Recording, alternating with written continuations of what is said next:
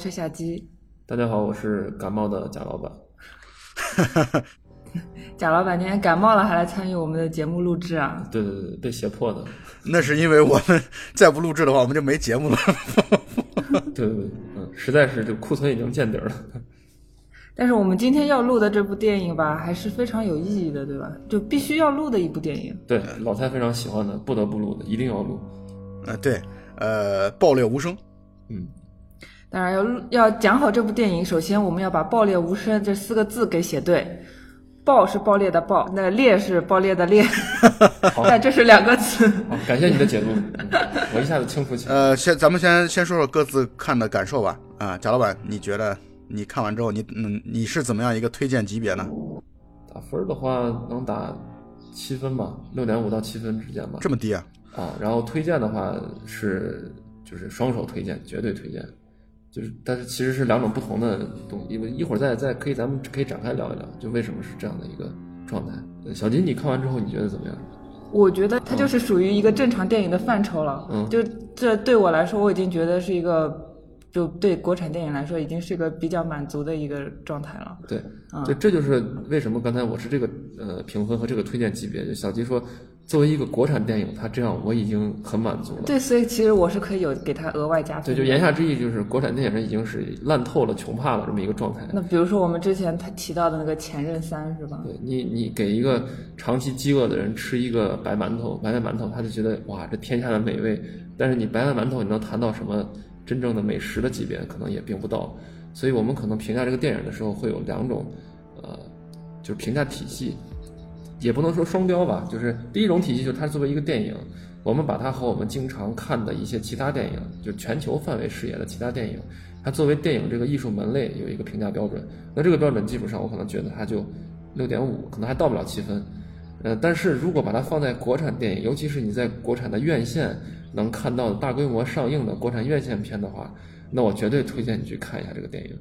尤其是放在这个你在。前面几个月，包括过年，能够看到什么，对吧？科幻片《红海行动》啊，什么动漫片《唐》就是《西游西游记》，什么《女儿国》呀，架空历史的这个《唐探》啊，像 这种很诡异的片子都能拿那么高票房的状态下，你现在看到国产院线上映这样的一部电影，我觉得，呃，强烈推荐大家去体验一下。对，我觉得他当选今年的就是年度十佳，我觉得应该是没有什么问题的。呃，国产电影啊，国产电影年度十佳，对，应该是没什么问题。国产电影评十佳本身，这个这这这让人感到非常尴尬，烂片太他妈多了，我操！那跟你们说个秘密啊，就是我在呃，我我本来是要录一期这个春节档的评测的，所以为了要录这个评测，我把春节档的上映的所有的片子全看了一遍，六部电影全部都看了。为什么这个评测没有出来呢？包括看了《祖宗十九代》，你辛苦了。我觉得我我为什么没有出来这个评测，主要是原因是因为我觉得看完了之后，我觉得我真的是，我怕我从头 从头骂到尾，我觉得这么一个节目的这个调性有问题，所以算了，干脆还是别做了。而且这个节目如果让我一个人来做的话，这个负能量太爆棚了，我觉得还是算了。所以我来说说《爆裂无声》我自己的看法啊，我因为辛玉坤他从在电影界的一出生一出世开始，我就强烈关注他，因为我觉得他的第一部电影《新迷宫》。我觉得非常非常喜欢，很很有经验的感觉，对我来说。所以有些影迷在豆瓣评分的时候也在讲说有失望，包括我台酷酷嘛，会说他带了很高的期望去看这个《暴裂无声》，但是会会略有失望。我觉得这个心态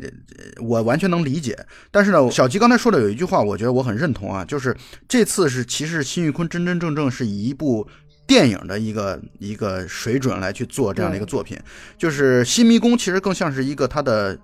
毕业作品，对，或者像是一个学生作品的这种感觉，会充满了非常多的生涩呀，然后不成熟啊、稚嫩的这些内容。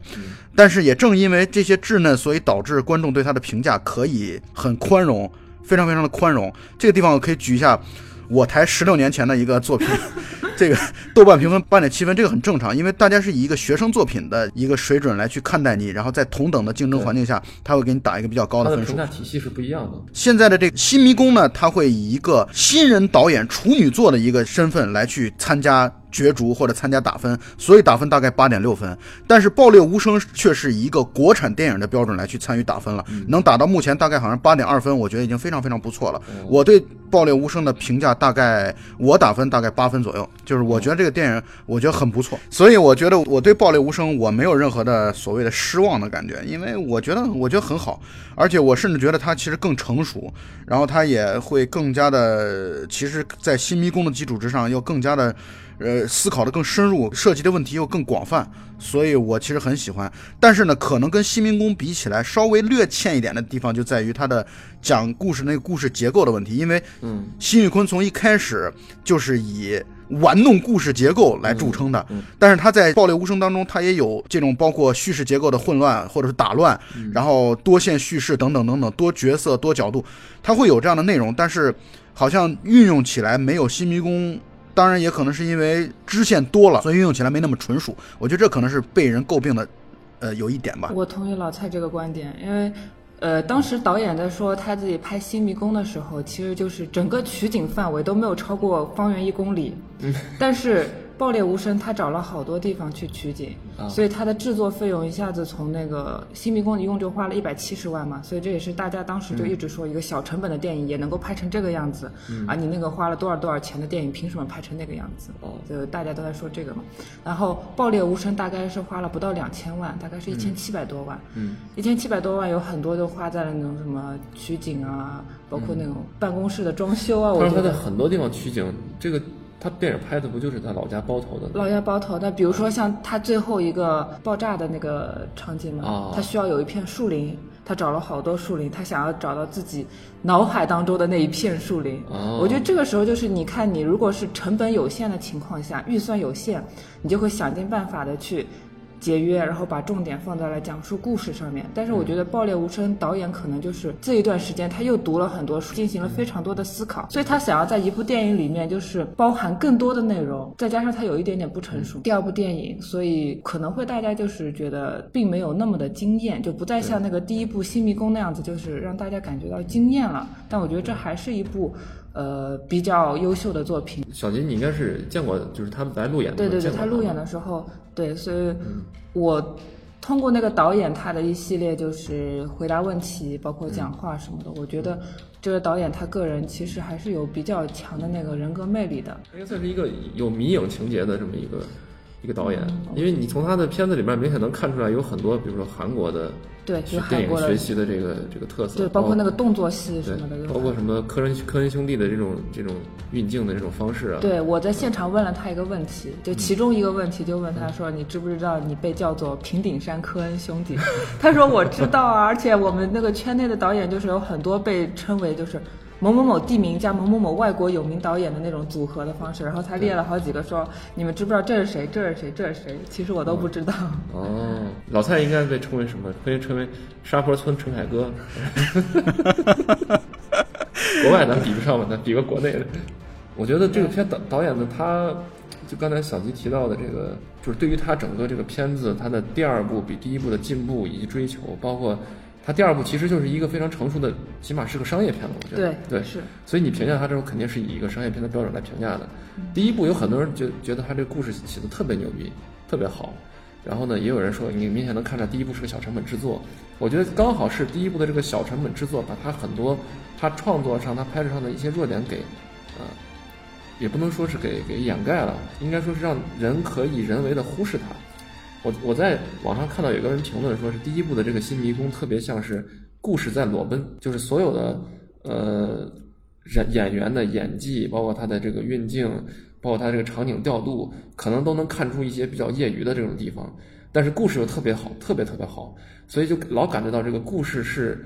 如果一个这个呃电影是一个木桶的话，这个故事这个木桶的这个桶片是超过其他所有的这个元素的，所以叫故事在裸奔。那么这个时候，大家就会有一种心态，就是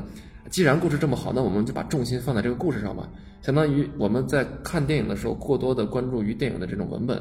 啊，这种表述情节的转折等等，所以其他东西被我们人为忽略了。那么在这《爆裂无声》这里边，我们看是一种商业片的眼光去观察它的，所以就能看出来它里边有很多的元素，肯定是比第一部进步的，因为你投资放到那儿了，对吧？然后他的这个包括运镜啊各方面也肯定是非比第一部要成熟的很多，因为导演也在成长。但是，一旦把它放到一个商业片的角度来去看它的话，它还是有一些不足的。呃，我就提出一一点小小的不足啊啊两点吧。第一点就是它这里边，呃，你能看出来它是在努力的使用一些隐喻，包括镜头的关照的时候，把一些元素作为一些隐喻的因素放在里边。但是有的时候这种隐喻显得过于刻意，会有一点对过于刻意。呃，还有的时候镜头之间的跳切的时候，感觉逻辑不是那么的顺。呃，我印象很深的就是宋阳宋阳扮演的这个叫张宝民，他上山坡找自己的小孩的时候，第一次回到自己的家乡，然后爬到山坡上的时候，他给了一个地面的一个河流受污染的河流，呃，应该应该应该是一条小溪啊，这条水流的这种镜头，旁边有一个有一个因为环境污染或者怎么样死掉的一一只鸟，就这个镜头跳完的切回到他现在宋阳自己所在那个环境的时候，就感到特别的突兀，他可能是想隐喻。我自己猜想啊，一个是这个鸟受到环境污染死掉了，说明这当地的这个生态破坏的很严重。这个片子本身它就有一个暗线，就是讲这个生态的破坏，水污染，水污染。呃，然后呢，它可能又隐喻的是这个河流的这个呃，在很干涸的土地上细细的这种水流，就像人的这个血管一样的这种感觉，流血的那种感觉。我估计他想有这样的隐喻，但是就让人显得有点生涩。第二点，我觉得提出让我觉得有点跳戏的感觉，就是他这个配乐呀。有的人特别喜欢他这里边的配乐，就是这个风格特别像那个什么，像像《银翼杀手》里边的这种感觉，用那种呃，我不知道是合成出来的还是真正管乐吹出来的，就非常大的这种声响，单调的这种声响，然后来配到他的这个苍凉的这种环境的这种画面。有的人评价他说他特别像《银翼杀手》里边的这种很突兀的这种感觉。问题是《银翼杀手》它是一个架空的，是一个科幻片儿，你这是一个现实题材的这个东西，所以它这个。配乐总让我感到有点抢戏，尤其是你镜头的张力，包括你营造的这个紧张感不够强的时候，这个声音音效突然间出来，会让人觉得有点抢戏。但除此之外，我觉得他在情节上、呃剧情上也继承了他《新迷宫》第一部那种原熟度，他拍摄呀、画面呀等各方面。哦，对，还要提一个小小的不足，呃，辛宇坤导演在拍戏的时候，我不知道为什么他在拍这种现实主义题材，尤其是讲基层的时候。大家都说普通话，而且 很多演员说的都是那种带一点京腔的普通话，就会让人觉得特别。你说这是门头沟的这个故事吗？还是什么？就可怪，你知道吗？然后最好，我希望他以后的片子里边，如果还是这种题材，能用上方言。而且他自己他也是包头人，能用带点内蒙方言，其实拍是更有意思的。这对演员的难度是不是高了？对，因为导演他在说，他说为什么他一直用普通话拍呢？是因为。他有很多合作的演员，大家都是从原来，因为他第第一部《新迷宫》，他用了很多过去他在呃陕西卫视拍栏目剧的时候的那个演员，都市碎戏那种栏目剧，电视台放的那种，比如说十分钟那种短剧里边的演员。还有就是，如果你要让演员都说某地的方言的话，需要进行他们培训，时间成本啊，各方面成本都比较高。导演出于成本的考虑呢，干脆大家都说普通话就行了。我觉得其实可以都说普通话。就是这个普通话让我感到特别的不适应。村长操着一口带着儿化音的普通话出来，但是一个包头矿上的村长，你就觉得可怪？呃，这一点其实我挺同意贾老板的观点的。呃，你我给你这咱们同比一下，对比一下一个片子，就是曹保平导演，曹保平导演的那个《追凶者也》。啊，然后，然后他在电影当中用的就是云南当地的当地的那种普通话，啊，所以我觉得确实有的时候你你融的特别好，就是把这个当本地语言的那种运用的融合的特别好的话，会使得我觉得整个氛围会再上一个台阶的。所以我很同意贾老板刚才这个观点的，但是前提是要整齐划一。就是你别出现到时候，呃，这个这个地方方言也有，那个地方方言。你比如说，我记得刘烨的那个云南当地的那个话，一听就是现学的，跟本地人的那个说话还是有很大的差距的。就不正宗是吧？对对对，就是虽然我我也不听不出来他们正宗应该是怎样，但是能明显听出来他和别人是格格不入的，啊，当然这也是你必须要去，你如果选择这样的一种这种演员的运用方法的话，你肯定要承受一定的这样的可能性和代价嘛，对吧？对。尤其是这种现实主义题材，电影的一大功能就是让人重新进入到另外一种现实嘛。那你如果进入进入不去，而且进入不去的原因是因为呃方言的问题，我觉得就太可惜了。那我们这种南方人，南方地区是不是没法拍这种现实题材电影？毕竟你比如说隔一个村、隔一座山，那方言就完全不一样了。那 那也不是啊，你比如说像粤语的题材的粤语，你可知道粤语的范围有多广阔？我们这边你想想看，一个省一个省大概有几十种不同的方言，温州市一个市大概就有十几种不同的方言。或者是这样，就他你说话的时候可以带一部分口音，也不要求他完全的。没错，一定是本地的话和普通话的一种结合的这种，只不过大家整齐划一就行了。对，这里边有个比较好的例子，就是那个《疯狂的石头》。《疯狂的石头》里边虽然它它是主要是以四川周边的，包括重庆的这个呃方言为主。然后又掺杂了一些全国各地的其他的方言，但是他又没有让你听不懂，同时还又让你体会到这是一个鱼龙混杂、群雄夺宝这么一个，而且是讲基层的不同的阶层之间的故事的。就这个就做得非常好。川普就跟那个，比如说北京方言、东北方言一样，其实是一个大家接受范围比较广的一种语言。比如说很多很多电影，比如说像《火锅英雄》啊什么，都选用了川普这个。而且方言也更容易让人去带入一些类型化的角色。你做类型片的时候也是这样。其实可能就是跟就是当地的人物性格可以更好的结合。就像虽然说是挺恶俗的，但是就像我们在春晚小品上经常，如果有一个像像什么操着南方口音的人上场的话，他肯定就是比如说精明啊。啊，或者是一般都是诈骗啊，这种细节呀，对呀，或者销售员人员呀这样的一个角色，如果操的是一个什么东北话的人，感觉马上下一步就两腿盘上炕就要坐上炕上说嘛，就是他他是不同的特色，能用一个方言很快让你带入这个角色。你要你要描写一个基层的矿工啊，幸亏这里边我觉得让宋阳就是他做了一个哑巴嘛，他不能说话嘛。呃，他如果是个矿工，但是宋阳说话声音其实非常好听，你就让他 对，让他用那种非常纯正的说话非常好听的声音，就像那个《剑士柳白猿》里边那个那个声音来说的话，你就觉得我操，这是一个大侠，这 他去在矿工他去挖煤，肯定是有他的自己的意图，这是个隐士大侠，就完全破坏了这个意境。对，说起宋阳吧，宋阳因为他之前都拍了很多那个武打片嘛，就是从那个呃徐浩峰导演的电影里面出来，他拍了很多。就是什么师傅啊，电视六百元什么的，还有倭寇的踪迹对那三部。你看他出来，你就会想到，哦，果然是打武打片出身的，就这么能打，就是一打十的这种，就很利落。对，很利落。就这是我看影片的时候第一个直观感受。我第二个非常直观的感受就是，《爆裂无声》比《新迷宫》多出了多出了，就是将近一千好几百万的。嗯。这些钱估计有一半是花在了那个羊肉火锅上面，就是 就非常意外，居然你看这么一部现实题材的电影，看出了一部美食番的感觉。对，有很多朋友跟我说，就北京的朋友跟我说说，他看完这个片子之后特别想去吃涮羊肉，尤其是看片子的前后还是下雪，是吧，老蔡？北京前后下雪，然后就特别想吃涮羊肉。嗯，对，咱们现在来聊一聊你们对这个片子当中印象比较深刻的一些细节和点吧。你先说吧，因为你。非常喜欢这片子，你来吧。这个电影让我印象比较深刻的，呃，最深刻的第一个点是他的那段超现实的那段。就是小男孩、小女孩，然后牵着手一起走上山顶，呃，山坡的那个。因为他从一开始啊，他就不断的给那个就是深不见底的山洞不断的给镜头，所以从一开始他就已经预示出来这个山洞和剧情会存在非常大的一个关系。所以呢，呃，我觉得他铺垫了几次之后，大致就会猜嘛，因为你在看电影的时候，你也会猜这个剧情大概是怎一个走向，包括那个小男孩到底去了哪里，而且你从那个徐杰。从就徐杰那个律师，从一开始看到那个寻人启事之后，他的神情变得开始变得慌乱，你就能够感觉到他他们和这个小男孩的失踪之间一定是有千丝万缕的联系，所以呢，他不断的在给那个这个山洞以镜头，一开始的猜测会以为小男孩可能就是被他们藏在那儿，然后我一开始没有觉得小男孩可能死掉了，但是呢。呃，当小男孩站出来和小女孩一起牵手走上了这个山岗，然后并且后来小女孩是其实真正的是在麻袋当中醒来的时候，你就意识到哦，那段是超现实的一段，所以那段让我印象非常非常深刻。我打断一下，有的人好像说，我也看到有些人说说那段其实是超现实也对，但是也可以解释为是呃梦境，就是小女孩在濒死状态之下的那种那种梦境。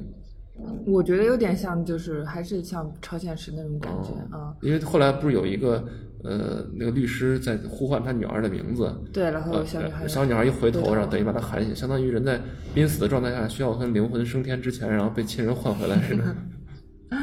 那其实其实他前面交代的隐喻还挺多，就是律师他不是一开始提到，就是说村子里出现了一辆银色的轿车嘛？律师那车就是银色的一辆那种形状的小轿车。嗯嗯。所以这这其实已经该暗示够了，已经足够了。其实暗示的挺多的，就是导演拼命的在暗示大家了。然后再说起超现实，我想问一下老蔡，你觉得最后那一步那个山的崩塌被炸掉是？真的还是一种超现实的表现手法。以我的理解来说，我觉得这其实也是一种开放式的。我觉得这个都无所谓，就是你怎么理解它，你都有它其合理之处。你理解为现实，你因为它就开矿嘛，然后再进一步的对于这个大山再做一些挖掘或者怎样，或者利用或者怎样，我觉得这个角度理解也是可以的。你也可以理解为一种内心的崩坏或者那种整个秩序的崩裂。你这个我觉得怎么理解都行。在这点上，我觉得没有一个特定的指向性。对，嗯，小金，你觉得呢？我也觉得，我觉得这就是一个也算比比较开放的一种结局吧。就是说，你有可能是常万年他为了就是掩盖罪行，所以早早的准备好了炸山的那种计划；也有可能是啊，就最后就是阴阴差阳错，最后孩子也并没有找到，嗯，最后就山都炸了，最后一切就是就是没有希望了，嗯，都有可能。我我是更倾向于把它解释成为一种。呃，就表现手法，嗯，它那里边需要释放的其实并不是情节，因为情节到那里就除了最后那个彩，就是也不算彩蛋吧，就最后那个结尾暗示最后那个墙上那面画以外，嗯，呃，他在这之前情绪已经压抑了很久了，在电影的情绪表达上来说，它需要一个最后的释放，是这个山的爆炸就是一种对情绪的释放，呃。但是可惜的是，也可能是因为预算或者各各种原因，那个山炸的有点假，老让人觉得是背后是一个什么什么电脑抠图做出来的这种一个山的爆炸的这个情形。但是这个稍微的这种虚幻感，我觉得也是更能暗示出这其实这个是一种呃张宝民自己内心的一种崩塌，他这种执念的这种崩塌。也许可能换一种另外一种方法也可以表达。比如说，他这个片子里面一直在强调那种三三个石头或者很多石块垒起来，对，因为他小孩小孩叫张磊嘛，他就用这个垒的这个意象来代表着一块一块石头垒起来，但是这个垒的又又不是特别的稳固。你看，是是这个意象吗？我以为是因为片头和片尾的呼应，就是表达了就是你整他的整个生活就一下子就崩塌了这种感觉。因为他肯定是呃张宝民小的时候教他小孩，比如说你名字叫张磊，他不能不能说话嘛，对吧？把三个石头垒在一起就是你的名字。然后呢，小孩垒他垒石头，它是一种游戏。嗯。但他第二次去找自己的小孩的时候，发现他小孩垒起来那个石头不是已经都瘫倒了吗？嗯。对，这其实就是一种秩序的秩序的破坏，或者说一种纽带关系的破坏。对。那么最后这种小的这种石头坍坍塌，放到这种大的这种意象上，就是整个山的这种坍塌雪崩，那这就可以表明一种，它是一种更大范围的破坏，就是一种道德。啊，或者这种整个社会秩序的这么一种崩坏，是它是一种隐喻的，只是这种隐喻，我觉得有的人觉得挺有意思，有的人觉得挺莫名其妙。我甚至我跟我一块儿去看看片子的，旁边还有人说，哎，这个山炸了，是不是这个律师和那个呃张江武演的那煤老板两个一块儿去为了毁尸灭迹，就他们想把他们自己藏原来藏尸的那个山洞给炸掉。那这个就就让人在凭空理解这个剧情的基础上，它又多了一层可能性吧？对，是。我觉得其实做的还是挺巧妙啊。这个片子我觉得最好就坐在这个山炸掉就完了就完了。对，是。不不要不要再出现最后那个呃暗示的那个了。但是也可以理解，因为电影院我去观影那一场上座率还可以，大概有六六七十吧。基本上有一大半的人是在看了最后墙上那幅画儿。而且他们是明确的看出来，墙上那幅画里边有一个人在射箭，另外一个被射的或者求饶的那个人是戴了个眼镜，戴眼镜的，他画了他画了很大的两个方块，能暗示出来这人戴着眼镜，才明白过来。我操，这就是这两个人杀的那个张磊，磊子。所以他反应过来的不是？难道不是那个？对着的是律师，而不是小孩吗？呃，对，小孩躺在地上，他画的上是插个剑嘛？对。但他们第一反应过来说：“我操，这戴眼镜就是律师！”因为现场有很多人，他们都惊呼，或者有出来是吗？就因为说白了，就是之前他们可能有怀疑，但是不确定，或者根本就没有看出来。嗯嗯。观众或者是普通的观影者的理解能力，他需要这么最后一个暗示。你要不暗示，很多人看不懂到底怎么回事。他需要这么一个解谜的过程，带给他一种快感。对。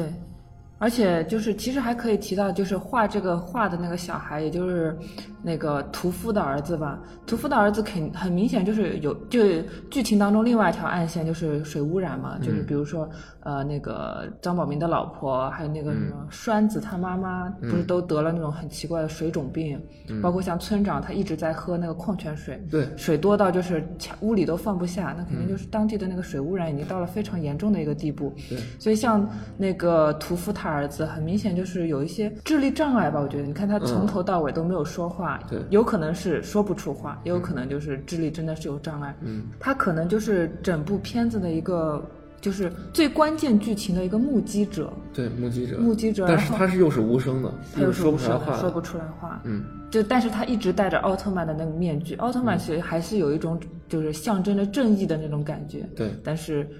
一直就正义就还是依然就是没有办法去伸张，嗯，但是我我看到的就是他举着那个箭在射那个律师，嗯，可能就是在做射箭的样子，对，在他在要挟律师，他可能就是比如说射中了那个孩子，然后他可能就是要挟律师把这个孩子给处理掉，或者是做假证，实际上就是想让他成为同谋嘛，是，你是我的同谋，呃，杀人从犯，那你就跑不了，咱们俩得共同把这事处理了。然后他们肯定把最后最后把尸体要从第一现场要运走，这就为什么后来那个箭头会在那个车的后备箱里边，对，带血的箭头被藏到，也就是为什么江武呃发现自己腿上被扎那个箭头是自己遗失的箭杆上的那个箭头的时候，他要找个地方爬刨坑，匆匆把那个箭头埋了，嗯，然后即便是自己腿上受伤，还要一瘸一拐离开这个现场。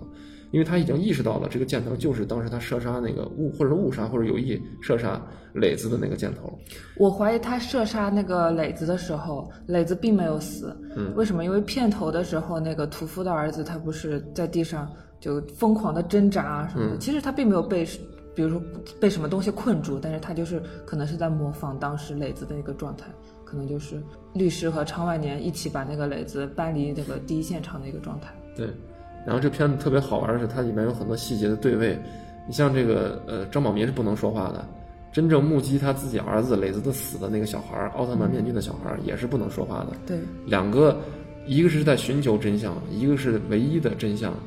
互相之间是不能沟通、不能交流的。是啊，然后你就会看到后面，你会把前面之前所有的情节全部在脑中捋一遍，你就觉得啊，一次又一次他和这个真相失之交臂，他不能够理解，不能够沟通，不能交流。然后包括这里边。你再回想一下，那个姜武对律师，他之间的那种怀疑和猜忌，甚至不完全是所谓的作伪证。对他怀疑这个律师，甚至在这个杀人的这件事情上也藏了什么证据之类的。他应该是怀疑律师把那个箭头藏起来了。后来他俩之间呃交错的时候，说了一句话。我忘了是具体怎么说，姜武大概意思就是人都已经死了啊啊，或者说你女儿都已经救回来了，还要生活还要活下去，大概是这个意思吧。嗯，就是暗示他说你做伪证，你顶多也就坐个几年牢。嗯啊，但是你如果是要咱们俩这个协同杀人这犯事儿的这个事儿被刨出来了，那可能就不是几年坐几年牢的问题了。是对你还有自己家里人要照顾啊。这也是让我们觉得就是对那个中产阶级吧，或者说是小资产阶级有一点点就是感觉。心凉啊，或者是觉得就是没良心的这种感觉。你看，就是张，你这怪太左派了。就张宝明他不是不小心捅了那个屠夫的眼睛嘛？但是屠夫是愿意在那个别人去追杀张宝明的时候去救他或者去包庇他。所谓的仗义每多屠狗辈。对啊，但是你看那个。张宝明是正儿八经的救了律师的女儿，但是律师他怎么对待张宝明的？在张宝明跟那个常万年扭打成一团的时候，跟他说：“你别打了，赶紧去找我女儿。”嗯，然后最后就是说，在呃审判的时候，或者说是问询的时候，问他你还有什么要交代的吗？他说没有，就一种非常自保或者说是自私自利的一种。那声没有会给别人觉得哇，人心真是像那个黑洞一样，是一个无底的深渊的那种感觉。是的，对。而且我觉得那段戏其实节奏撑的挺好的，就是他会他会在那个检察官呃或者说在审讯的时候问他有没有要交代的时候，专门停了几秒钟，因为要给观众一个空间去想象他到底接下来会回答，他是会交代整个的事实经过呢，还是去矢口否认呢？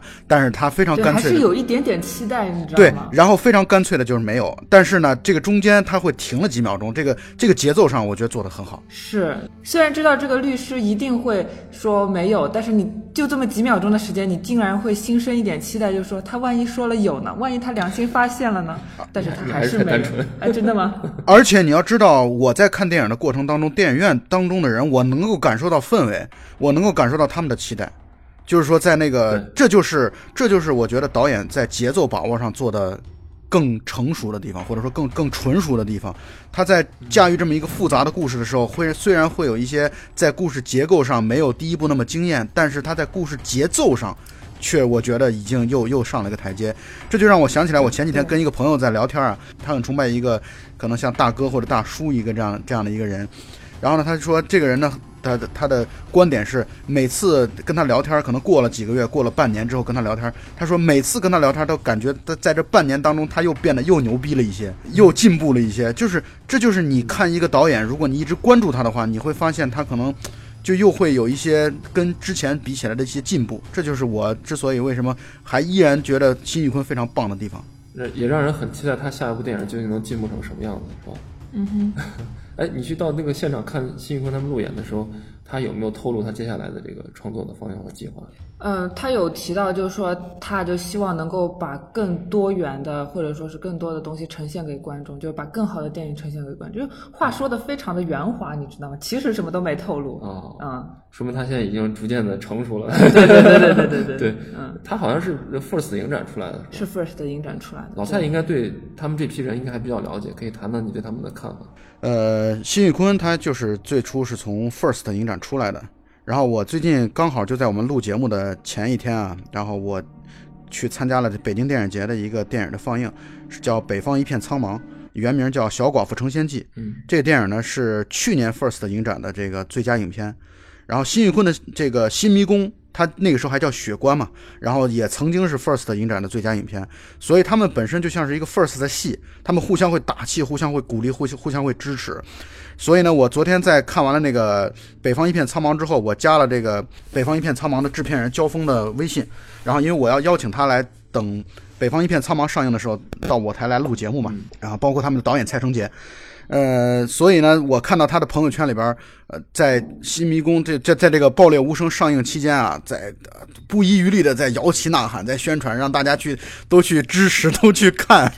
然后我觉得这个 First 的影展确实是青年导演的一个一个。一个阵地，是，但是呢，也从另外一个侧面表现出来，我们现在这个独立制片人、独立电影人，第一呢是顽强不屈的精神啊，特别顽强，非常非常顽强，就像小强一样。但同时生存环境其实很恶劣、很糟糕。你比如说，举个例子来说吧，呃，辛玉坤当时在做这个《新迷宫》的时候。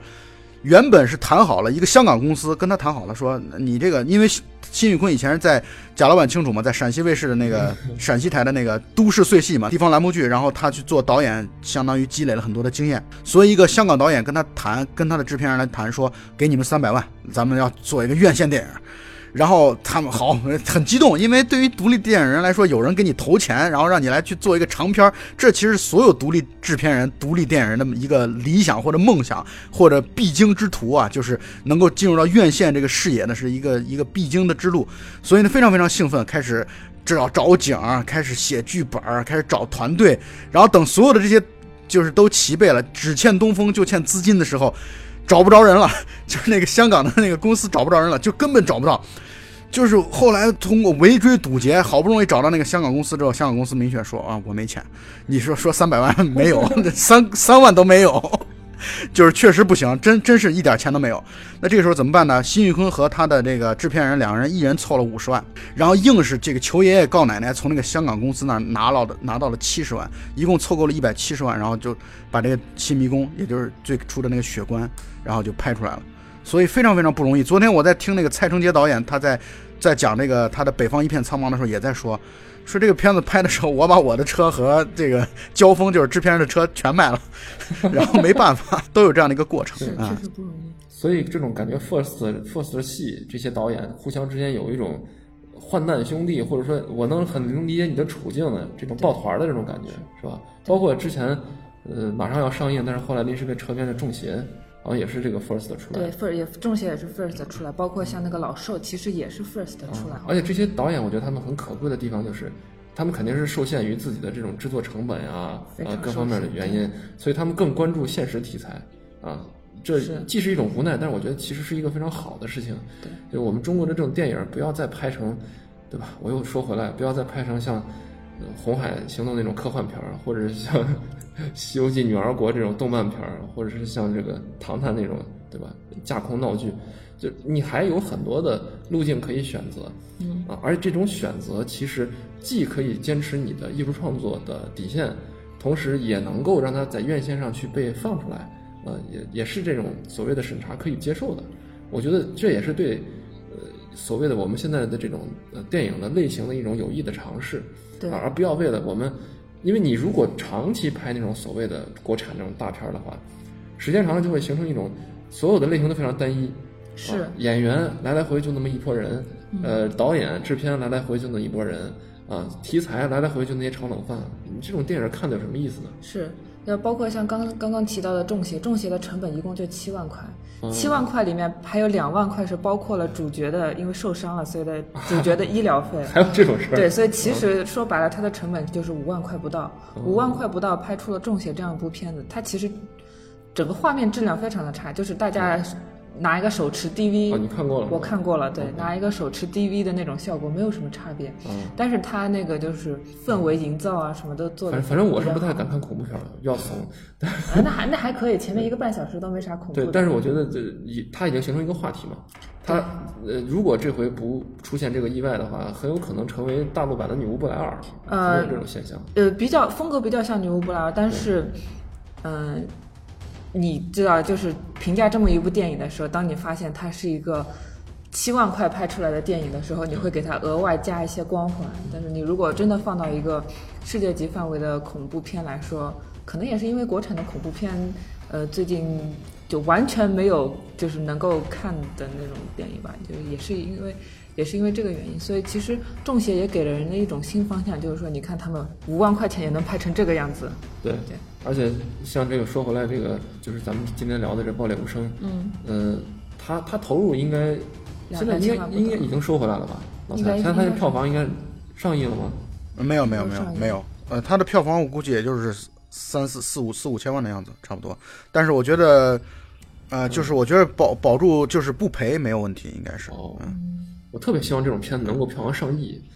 这这是给年轻的导演一个特别大的信心的保证。包括投资方他也觉得，哎，这不亏，我们还可以再尝试一下。其实市场的一个肯定对导演来说是非常重要的一件事情。你不能说我光说我拍出了一部好电影，我自己觉得牛逼，影评人觉得牛逼，专业人士觉得牛逼，但是市场完全不认可。其实这对导演来说，这也是一件。非常令人绝望的事情。对，呃，所以我要插一句，就是我觉得啊，呃，就是我在看《爆裂无声》的时候，我会强烈的想到一个电影，就是《疯狂的石头》。刚才这个贾老板其实也已经提到了。我为什么要提到《疯狂的石头》呢？我觉得《疯狂石头》宁浩啊是非常聪明的一个人。就是你看《爆裂无声》，包括看《新迷宫》，你会感觉到辛玉坤是一个特别实在的人。嗯，就是至少这是我对我跟他其实非亲非故，从来都不认识，也没见过面。但是就从看他的访谈、看他的电影，我能够。感觉到这个背后，他是一个特别踏实、特别实在的一个，甚至有点沉默寡言的这样的一个人的感觉。像宁浩，他就是会有一种特别聪明的，甚至有一点点小狡猾的这种感觉的导演。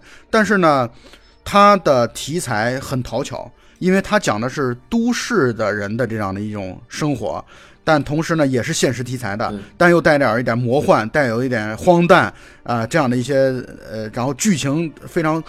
丰富的内容在里边，所以他就会特格外获得票房的这种青睐。我其实也是觉得，呃，刚刚才贾老板所谈到的，我们的电影类型可以更丰富一些。嗯，啊，就是你独立制片人，你也不要一讲就是农村，一讲就是这种特别矿上山里，这个可能也会一定程度的去隔绝掉了观影人的这种观影热情。所以我觉得这这个问题一定得要取一个平衡，但无论如何，我觉得非常非常尊重他们的这样的选择，就是他们怎么做都是在从基于内心的力量来去出发的。对，所以他也很聪明，选择了这个你看上去它是一个矿，是一个农村的这个故事，但其实它是非常典型的惊悚的犯罪的是的这样一个片子。呃，其实这么多年来，从应该说从《烈日灼心》开始吧，嗯，呃，是不是就这？我觉得这这这种感觉的片子。啊，完了，就对于叙事结构啊各方面比较讲究的犯罪题材的片子，好像一直都，呃，逐渐的在扩大它的影响力。挺好的。然后那个《烈日灼心》之前去年有段奕宏好像也上了一个叫《暴雪将至》，是吧？嗯。啊，《暴雪将至》对，《暴雪将至》拿到了东京电影节的最佳影片和最佳男主角。我我反正这这类这类型的，我觉得都还挺像的。呃，也应该会后续会它成为一种主类型，就是某些院线的片子里边的主类型，就这一类的啊，就看你拍的好和不好。但是话又说回来，我们还是谈到，就是今天我在节目开始的时候说那句话，就是你呃一旦选择成为一个类型片、一个院线片，你就必然会受到这种类型片的这种审视。啊，你是够不够精彩啊？能不能吸引住观众？然后你在视听啊、各方面啊、镜头语言等各方面都是在一定水准线之上，你必然会受到这样的审视。而同时，如果你选择这样的类型的话，你必然肯定会受到某些，比如说对于内容的审查的方面的这种限制。那如何去更大的去呃试探这种底线？然后如何去在这个试探过程中能够保持自己的艺术追求？然后如何能以一个各方都能够接受的技巧，最后让你这个作品能够呈现在院线上，成为作为一种商品？我觉得这个都是对导演的更大的能力的挑战。那如果他不想挑战，他不外乎他干脆去拍什么神话题材或者去拍武侠就完了，对吧？是你既然选择了现实题材，我们就要走了这条路，那就一定要有一个他独特的标准去衡量你。这也是为什么今天我给他分打的可能并不是那么高，但是我仍然希望大家去看。就这些片子其实特别需要大家的支持。它并不是不好，它只是这一类现在还没有成为市场的一个主流的类型。我们市场主流类型其实就不外乎就是好莱坞大片儿啊，然后国产的这种武侠的或者这种大制作的这种片子、神话题材的，就不外乎就这些类型。那么在这种类型之外，我们是还是需要更多类型的，还是希望大家多到电影院去，给我们未来有可能出现的这种更多的选择去呃做尽自己一份力量的啊。而且这样的片子，你推荐给自己朋友去看也不亏，绝对不会有人说啊你骗我钱，或者你骗我他妈去看个祖宗十九代，我跟你翻脸，绝对不会这样的。他他一定会给你带来呃观影的享受的。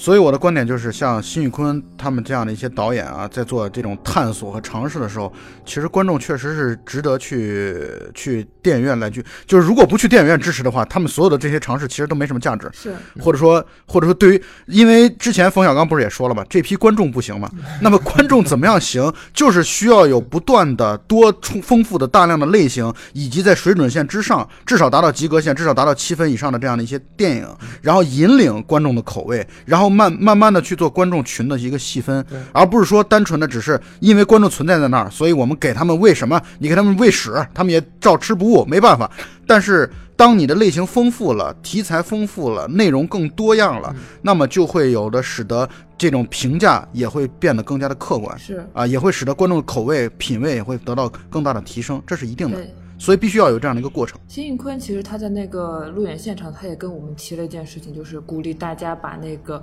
观影的感受去分享，分享在猫眼、豆瓣或者朋友圈、微博上面。他说，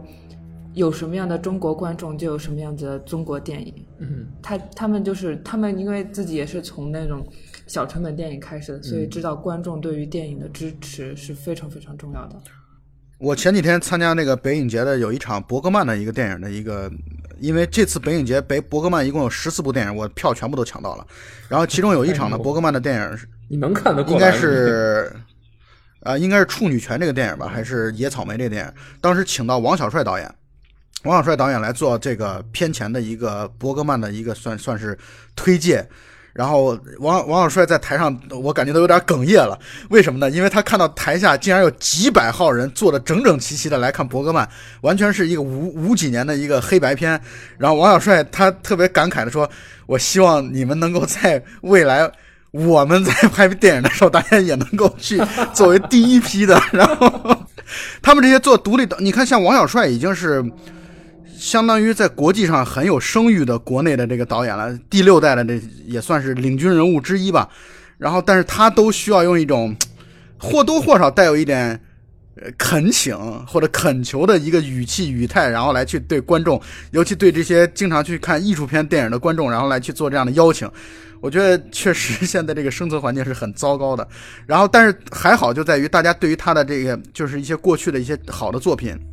的热情。比如这次北影节也重新修复了青红，重新修复了自行车，以前那个十七岁的单车嘛，现在改名叫自行车。然后就是这个过程，就会感觉到我们其实中国人口众多，所以呢，一定电影市场会会有很非常多的种类和细分，也会需要一些时间和培育的过程。对。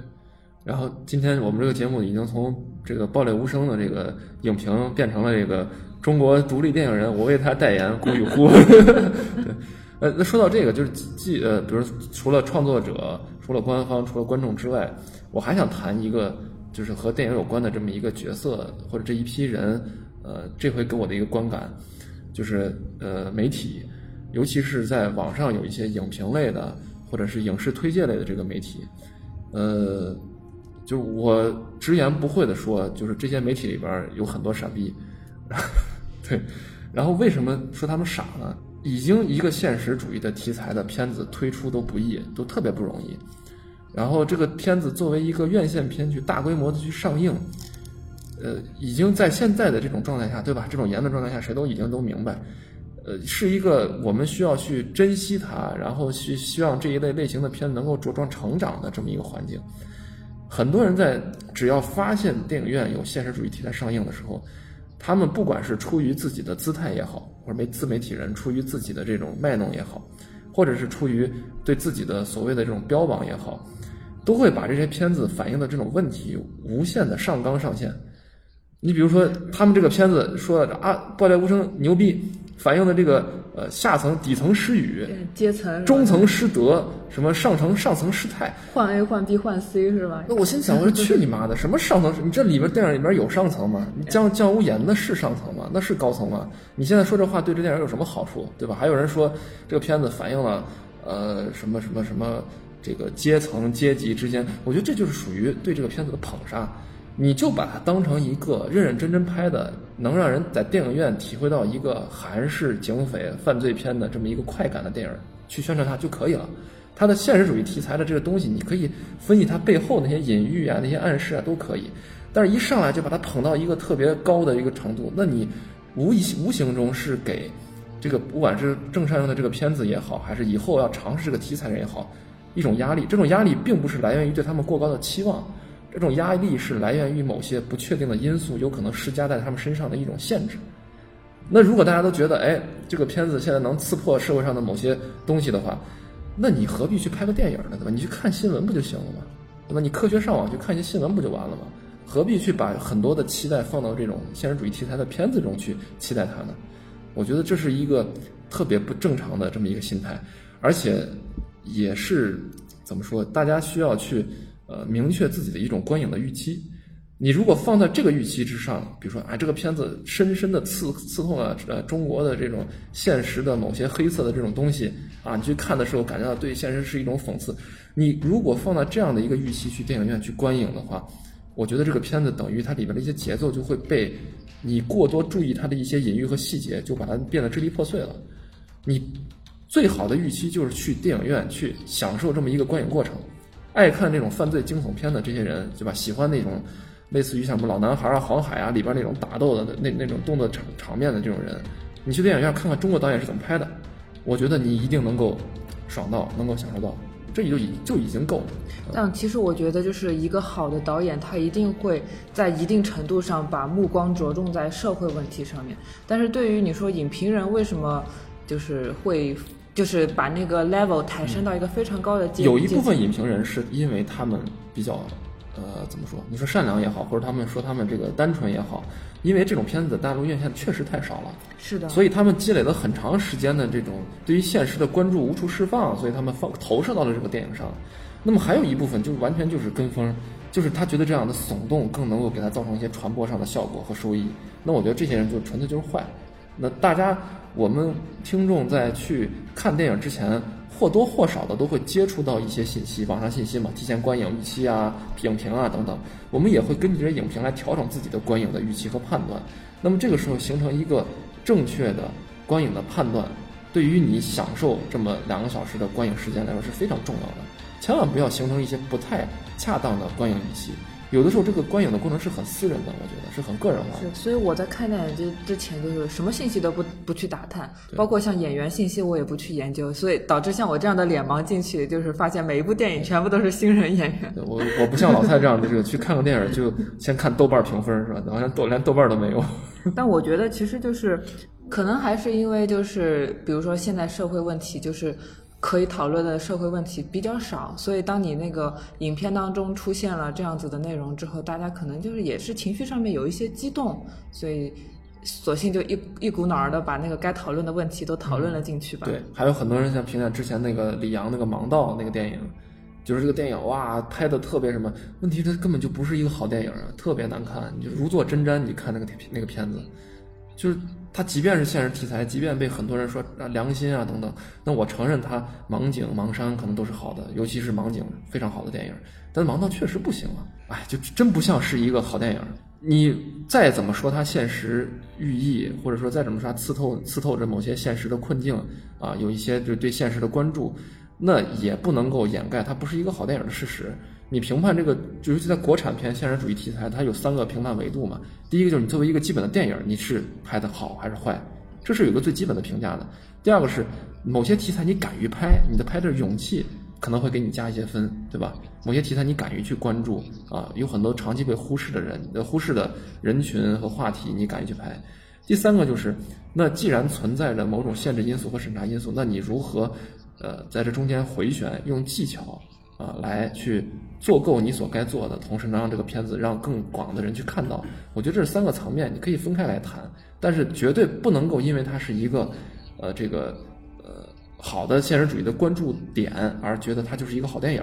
同时回到《暴烈无声》上来说，也绝对不能够因为它你说这是现实主义题材，我们就要去刻意的给它戴上一些高帽子，那我们就肯定忽视了它作为一个合格的犯罪惊悚剧的这么一个。呃，很好的电影本身的这么一个特质。对我其实听完了这么多之后，我其实我挺同意贾老板的初始的观点呢，就是就是你不要去管它的背后的寓意，你先不要去管它背后的寓意，先不要去管它关注的社会问题，你也不要提前去查各种各样的影评、豆瓣什么的都不要。这个其实我们我们大家都是这么做的，就是我们三位啊，就是我我台大家都肯定是这么做的。先得去看看电影本身是一部好电影，是一部精彩好看的电影，这也是我们为什么今天能坐在这里来去探讨它、讨论它的一个最基础所在。然后再来说，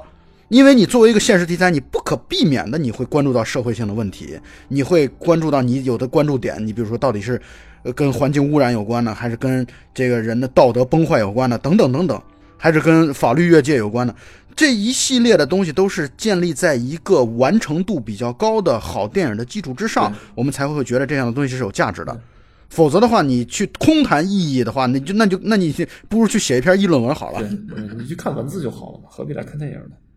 所以，我们由一个爆裂无声，其实我们今天说是录爆裂无声，真正谈爆裂无声的部分可能不到半个小时。还是希望大家去电影院看吧。推荐推荐，对，大家自己去电影院看，可能会有更多自己的希望这个片子能够做一个长线的这个放映。我是强烈推荐，因为我觉得在新导演当中，我是最喜欢、最看好、最欣赏辛玉坤导演的，所以我是强烈推荐大家去看，关注辛玉坤导演。